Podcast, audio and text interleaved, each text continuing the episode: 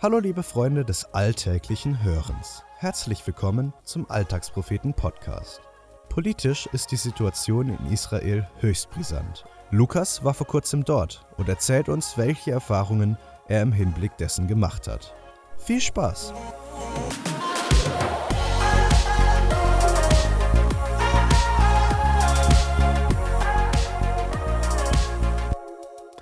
Ich war über Ostern für eineinhalb Wochen zusammen mit meiner Familie und einer Reisegruppe in Israel.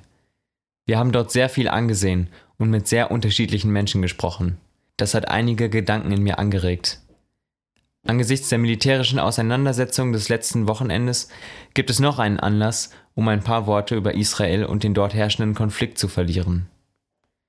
Während der Busfahrten durch Israel ist mir vor allem eines klar geworden. Das heilige Land ist sehr klein. Wenn man auf eine Karte schaut, ist Israel schon sehr klein. Aber dazu kommt noch, dass ein paar Kilometer südlich von Jerusalem die Wüste anfängt und es sehr wenige Städte gibt. Ziemlich verrückt, wenn man bedenkt, was dort alles passiert ist. Das Zweite, was mir neu bewusst geworden ist, die Orte, von denen in der Bibel gesprochen wird, sind real. Das klingt jetzt etwas lächerlich, aber manchmal weiß man etwas nur theoretisch.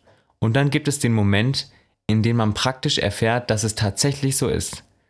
Überall in Israel gibt es Ausgrabungsstätten und Fundorte von Städten und Orten, die man aus der Bibel kennt. Manchmal fühlt es sich an wie ein großes Outdoor-Museum, das sich selbst ausstellt. Drittens.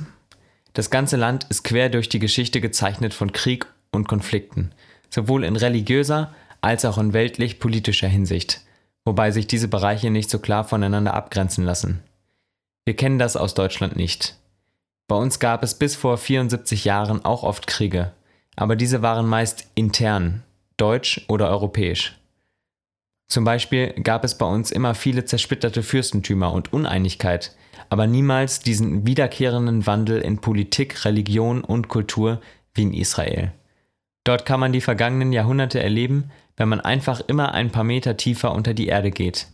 Denn wenn etwas zerstört wurde, hat man es zugeschüttet und einfach darüber weitergebaut also jüdische Zeit, Griechen unter Alexander dem Großen, Römer, Byzantiner, Araber, Kreuzfahrer, Osmanen, Briten und so weiter. Alles übereinander. Und immer Krieg, Umwandlung und Umsiedlung ganzer Bevölkerung, totale Änderung von Religion und Kultur. Seit 1948 ist Israel nach über 2000 Jahren wieder ein eigenständiger, unabhängiger Staat unter jüdischer Regierung. Natürlich wohnen auch Muslime und einige Christen in Israel aber der Staat ist jüdisch. Dann sind noch einige muslimisch geprägte Palästinenser in Autonomiegebieten angesiedelt, die Israel nicht anerkennen und selbst Anspruch auf das Land erheben. Und dort zeigt sich heute die ewige Frage. Wer hat Anspruch auf Israel, Palästina, das heilige Land? Die Motive dahinter sind teils religiös, teils politisch, teils durch soziale Nöte getrieben und vor allem sehr komplex und vielschichtig. Alles hat auch seine eigene Geschichte, Konflikte schwelen weiter vor sich hin und schließlich werden mal wieder Raketen abgeschossen. Wie letztes Wochenende. Ich behaupte, dass uns militärische Auseinandersetzungen zur Lösung von Konflikten in Deutschland weitestgehend fremd geworden sind. Vor allem in meiner Generation. Nicht, dass wir nicht wüssten, wie das geht, sondern es ist so etwas, was ich oben kurz beschrieben habe. Man kann es sich theoretisch vorstellen, aber wie es praktisch ist, weiß man nicht. Die Erfahrung fehlt. Nach vielen Gesprächen mit Leuten im Land, die sich mit der Auseinandersetzung beschäftigt haben und eigenem Lesen von Informationen und Nachrichten, würde ich die militärische Situation ganz kurz und unvollständig so zusammenfassen. Israel ist kein Unschuldslamm, aber agiert weitestgehend passiv und reaktiv.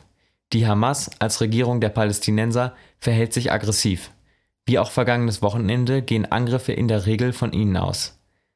Wenn man in Deutschland erzählt, dass man in Israel war, fragen viele, ist dort alles ruhig? Ist das nicht gefährlich? Aus meiner Sicht fühlen sich die Israelis nicht unmittelbar gefährdet, sondern eher sicher, und ich schließe mich an. Das liegt unter anderem daran, dass ihr eigenes Verteidigungssystem Weltklasse ist. Raketen der Palästinenser werden meistens abgeschossen. Das der Palästinenser ist es allerdings nicht.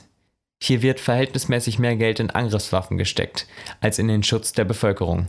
Das führt dazu, dass bei militärischen Auseinandersetzungen viel mehr Palästinenser sterben als Israelis.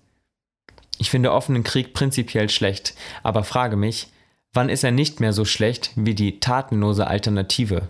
Was bedeutet es für eine Regierung, Verantwortung zu übernehmen? In Deutschland stoßen uns solche militärischen Auseinandersetzungen übel auf, und ich glaube auch, weil wir es nicht nachempfinden können, besonders wenn religiöse Motive eine Rolle spielen. Neulich erzählte ich in der Uni davon und eine Kommilitonin entgegnete, Warum schließen die nicht einfach Frieden? Wir glauben doch alle an einen Gott. Richtig, aber nicht an denselben. Und das macht einen riesigen Unterschied. Das näher zu erklären würde einen weiteren Beitrag fordern.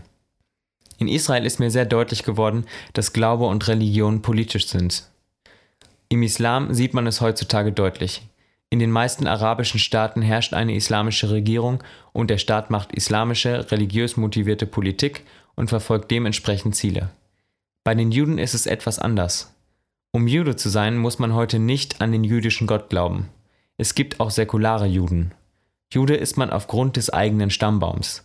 Ist die eigene Mutter Jüdin, ist man es auch zunächst. Juden bilden ein Volk, eine Nation. Eine jüdische Identität ist also nicht unbedingt eine individuelle Angelegenheit des Glaubens, sondern möglicherweise nationalpolitisch. Wenn man allerdings gläubiger Jude ist, glaubt man an den Gott Israels und nicht einfach nur an Gott. Gott ist nicht privat, weder für Juden noch für Muslime. Was ist mit Christen? Christ ist man aufgrund des individuellen Glaubens. An wen? An den Gott Israels. Der entscheidende Unterschied ist, Jesus Christus ist der den Juden verheißene König und Retter, also der jüdische Messias. Allerdings hat er durch seine Lehre, sein Handeln, seinen Tod, seine Auferstehung und das Senden des Heiligen Geistes den Zugang zu dem Gott Israels für alle Völker geöffnet. Wenn man zum Club gehören will, braucht man keine jüdische Mutter mehr, sondern eine lebendige, auf Vertrauen und bedingungslose Treue basierende Beziehung zu Jesus und durch Jesus zum Gott Israels. Und was sagt Jesus über diesen neuen Club? Er verkündigt den Beginn seiner eigenen Königsherrschaft in seinem Königreich. Nur nicht als weltlicher Staat, sondern als eine Art geistlicher Staat. Das bedeutet, jeder Christ ist zunächst einmal seinem König, aka Jesus, und seinem Königreich verpflichtet und dann erst seinem weltlichen Staat oder sich selbst oder seiner Familie, was auch immer. Jesus setzt sich über weltliche Politik hinweg und fordert ein Umdenken, das vom Individuum ausgehend gesellschaftliches Zusammenleben, Meinungsbildung und politisches Handeln betrifft. Christlicher Glaube ist also extrem politisch, denn letztendlich stellt sich die Frage, wer regiert, wer sitzt auf dem Thron. Auf meinem sitzt ein jüdischer Zimmermann, Jesus. Und der hat einen Vater, der sich Gott Israels nennt, der die Landesgrenzen für sein Volk in etwa festgelegt hat und verspricht, sein Volk wieder dort zu sammeln. Ihr könnt euch selbst fragen, ob ihr denkt, dass diese Grenzen auch heute noch Geltung bekommen sollten und euch eine Meinung bilden. Ich habe zumindest nichts Neues von Gott bezüglich dieses Themas gehört oder gelesen und meine Auseinandersetzung mit dem Thema gewissenhaft geführt. Deswegen bin ich jetzt der Meinung, dass Israel ein Recht auf sein Land hat. Leider habe ich keinen Masterplan für die beste und friedlichste Lösung des Konflikts, aber in Israel habe ich neu gelernt, dass mein Glaube politisch ist.